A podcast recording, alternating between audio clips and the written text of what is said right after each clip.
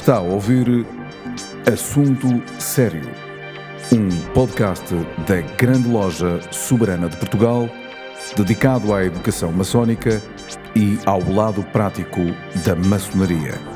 Levamos a todos vós um programa para maçons e não maçons, onde serão abordados temas maçónicos e profanos numa perspectiva maçónica.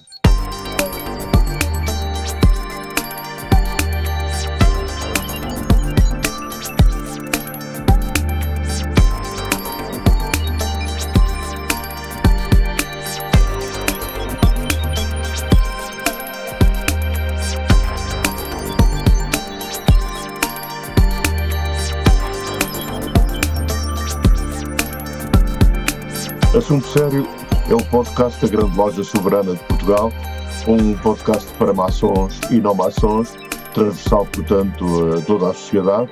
O nosso convidado de hoje é João Medeiros. Tanto quanto eu sei, para além de astrólogo com 20 anos de prática, tem, é formado em Economia, creio eu. Exatamente, estou... Universidade Nova de Lisboa. Portanto, economista e astrólogo com 20 anos de prática. Este podcast Assunto Sério é ouvido em cerca de 50 países em todo o mundo e isso dá-nos uma grande, uma grande satisfação, uma grande alegria e podemos dizer que é ouvido por portugueses e por outras pessoas que, sabendo português, se interessam por estes assuntos e isso dá-nos dá uma grande felicidade.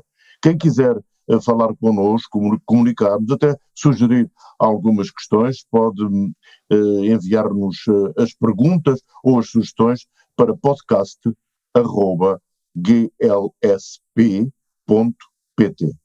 João Medeiros, seja bem-vindo. Muito grato pelo convite. Fico muito feliz por tê-lo aqui e gostaria de começar uh, falando de uh, dois livros seus. A Carta, Astrologia Psicológica e o Zodíaco de Portugal e depois o Zodíaco de Portugal, uh, perguntando se são livros proféticos, se são anúncios ou se são avisos. Uh, muito grato novamente. Efetivamente, o livro A Carta, Astrologia Psicológica, foi publicado em 2013 e não é um livro minimamente profético, ou seja, é um livro de explicação da astrologia psicológica nas suas diversas componentes. Portanto, nesse caso, é um livro de aprendizagem e de introdução à espiritualidade. Um, ehm, e que resume, portanto, muitos dos meus eh, ensinamentos e conhecimentos uh, e, e, prática nesta área. O livro do Diego Portugal um, ehm, dizer que é profético depende um pouco do conceito. É um livro que explica a geometria, digamos assim, sagrada, cíclica, astrológica da história de Portugal, que é uma espécie de relógio suíço, digamos assim, usando um pouco esta metáfora. Isto é, está construído com, com, com números e, e, com ciclos muito rigorosos eh, e, ao mesmo tempo, seguindo os arquétipos zodiacais também com bastante, com bastante rigor e com bastante espanto, devo até dizer. Uh, e, um, ehm, e, e, que, pronto, devia ser matéria, acho eu, de, de investigação e de estudo com, com mais atenção, porque realmente é interessante verificar como é que os períodos da história seguem os, os, os signos zodiacais, os arquétipos dos signos zodiacais, e como a cada ciclo serve, segue uma lunação, digamos assim. Então, num sentido em que fala do futuro, ou da hipótese de tendências do futuro, pode-se indicar algo, algo profético talvez, mas eu não quero ambicionar tanto. Diria que é mais um estudo sério. Muito bem. João, estamos num ciclo aquariano até 2040, salvo erro.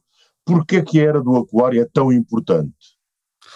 Bom, essa é uma mega pergunta eh, que nos levaria aqui a muitos, a muitos lados, mas assim sendo extremamente resumido, um, ehm, eu diria que, de facto, nós estamos a viver desde o, desde o final de 2020 até 2040 uma era de um ciclo de Júpiter e Saturno em Aquário, um, ehm, chamado antigamente Specialis, portanto é um ciclo de 20 anos. E esse ciclo tem particularmente alguns temas uh, de desenvolvimento, um, ehm, que são os temas de, de desenvolvimento dos transportes espaciais, portanto os transportes aéreos, da inteligência artificial, das energias renováveis e também tudo, tudo que é eletrónica, tudo que é informática, teletrabalho, telescola, tudo que nós vimos esta crise do Covid-19 já era um, um bocadinho o gatilho para esta expansão tecnológica uh, e para esta revolução digital e do mercado do trabalho. Um, e este ciclo em particular vem, no fundo, ajudar a manifestar tudo aquilo que já estava latente 20 anos antes, desde 1981, mas que agora ganha uma força e uma expressão muito superior.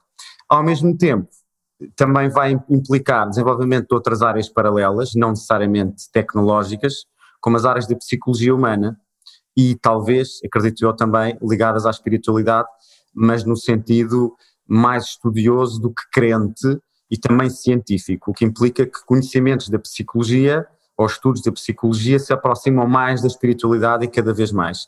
Então, é isso que eu espero destes ciclos de 20 anos, que, já agora, e falando da era de Aquário, está contido dentro de uma era, uma escala muito maior, uma era de 2000 anos, 2100 anos, que terá começado assim mais uh, devagarinho na Primavera Árabe, ou seja, em 2011, 2012, mas a partir deste ciclo acentua-se brutalmente, ou seja, a partir do, do 2020, 2021 até 2040. Isto para ser muito curto, porque há muito mais a dizer. Sim, senhor, eu julgo perceber, João, eh, que os ciclos astrológicos estão ligados aos ciclos sociais. Exato, ou seja, os, os planetas Júpiter e Saturno eram chamados planetas sociais. E um, ehm, digamos que os percursos que eles iam fazendo nos, nos céus um, ehm, têm a ver com os modelos culturais e económicos de expansão ao longo da história. Por exemplo, durante os 200 anos, em que eles, em, nos últimos 200 anos em que eles fizeram conjunções em água, foi entre 1400, salvo erro, a 1600, o ciclo de expansão foi baseado nas navegações, ou seja, na exploração dos mares, ou seja, na exploração da água. Eh, quando foi eh, o último ciclo de 200 anos, que foi em terra, digamos que o paradigma dominante era o paradigma mais materialista e também da, que foi iniciado com a Revolução Industrial. No ciclo que precedeu, que foi entre 1600 e 1800, foi um ciclo de fogo, foi o desenvolvimento das ideologias liberais e também a independência de colónias, nomeadamente dos Estados Unidos, e que culminou também com a Revolução Francesa. Então, um, ehm, cada, cada conjunto de ciclos de, de Júpiter e Saturno, em cada elemento, é, a cada 20 anos, normalmente são processos de 200 anos, ou seja, eles durante 200 anos fazem conjunções em signos do mesmo elemento. E agora começa a, a conjunção 200, ao ciclo de 200 anos, o tal elemento ar, que é um elemento um bocadinho mais mental do que propriamente materialista. Isso significa que o materialismo vai ser dominado ao fim dos 200 anos pelo espiritualismo?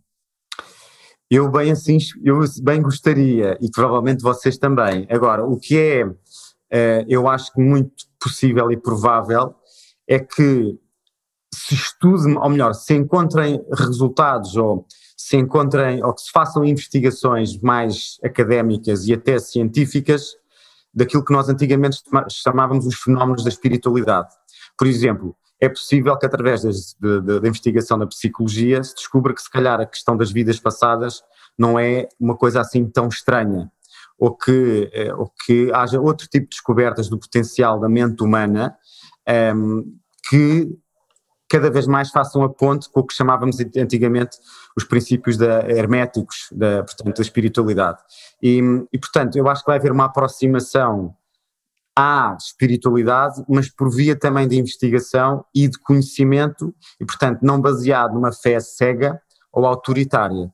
Portanto, nesse sentido, acho que sim, acho que vai haver mais interesse por áreas de antes consideradas marginais e mais filosóficas, porque isso é o que é típico também do ar.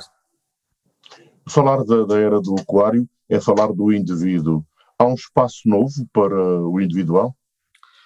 Repare, hoje em dia, cada, cada pessoa tem uma janela nas redes sociais para dizer aquilo que tudo que lhe apetece, mesmo que sejam só disparates. Então, cada vez há mais espaço para o indivíduo se expor. Hoje em dia, uma pessoa que faça um bom canal de YouTube, se calhar em um ano ou dois consegue uma notoriedade que antes era quase impossível e estar ao seu alcance, ao alcance de qualquer pessoa mais facilmente. Ou seja, este mundo virtual, este mundo online da internet, que é uma coisa muito aquariana, propicia através deste fenómeno das redes sociais e das janelinhas, propicia que cada um tenha um veículo de marketing direto. Ou seja, já não preciso ter uma loja, pôr anúncios nos jornais, pôr placares nas, nas ruas, fazer anúncios na rádio, ir à televisão e fazer um grande esforço para isso. Se eu tiver um grande canal de comunicação direto na internet, toda a gente me pode conhecer. Por exemplo, o meu, o meu negócio, entre aspas, ou o meu ramo de trabalho, tal como muitos ramos, o principal veículo de marketing é online. Portanto, e cada vez mais, o que é que se aconteceu agora com 2020, 2021 na, na crise do Covid? A maioria dos negócios está a perceber que se não, estive, não tiver um pé no digital, não consegue sobreviver. E, portanto, um, sem dúvida que sim, que haverá mais espaço para individualismo. Agora, a grande questão que se coloca tem a ver com, obviamente, com o lado, o outro lado da moeda, que é será que também há mais espaço para o controle de informação? Portanto, eu não sou muito adepto das teorias da conspiração, mas acho que também pode haver esse lado sombra a pairar, que é nós também estarmos mais controlados eletronicamente. De qualquer modo, eh, a ideia que, que eu tenho, eu gostava de, obviamente de ouvir eh, sobre isto, é que o sistema atual está a morrer, ou seja, estamos numa época de transformação. Isso, penso eu que não há muitas dúvidas, o mundo antigo morreu, isso com, em 2020, com a, com a pandemia, o mundo antigo morreu. E agora já se está a tornar muito óbvio que o mundo digital é o mundo que vai ter tendência a se ingrar e também que novas tecnologias eh, de energias renováveis, do, do, dos carros elétricos, até dos aviões eh, com novos combustíveis, ou melhor, com, novo, com, com, com energias renováveis nos próximos anos, vão, vão acelerar e vão acelerar muito. E, obviamente, que esta realidade do teletrabalho, da telescola, de tudo o que é, no, no fundo, as comunicações digitais, vai, vai se expandir bastante e provocado, porque a questão das pandemias sempre foi crónica, a questão das epidemias sempre foi crónica em ciclos de ar. Por exemplo, quando foi da peste negra, também vivíamos um ciclo de aquário, por exemplo. Eu não estou a dizer que vai ser uma coisa como a peste negra, mas, mas os ciclos de ar são historicamente mais epidémicos, porque o ar em si é um elemento de contágio e de contacto entre as pessoas. E o último ciclo, que foi um prelúdio deste novo ciclo de 200 anos, que foi entre 1981 e 2000, já teve uma espécie de nova doença, que foi a, a SIDA, portanto, o HIV.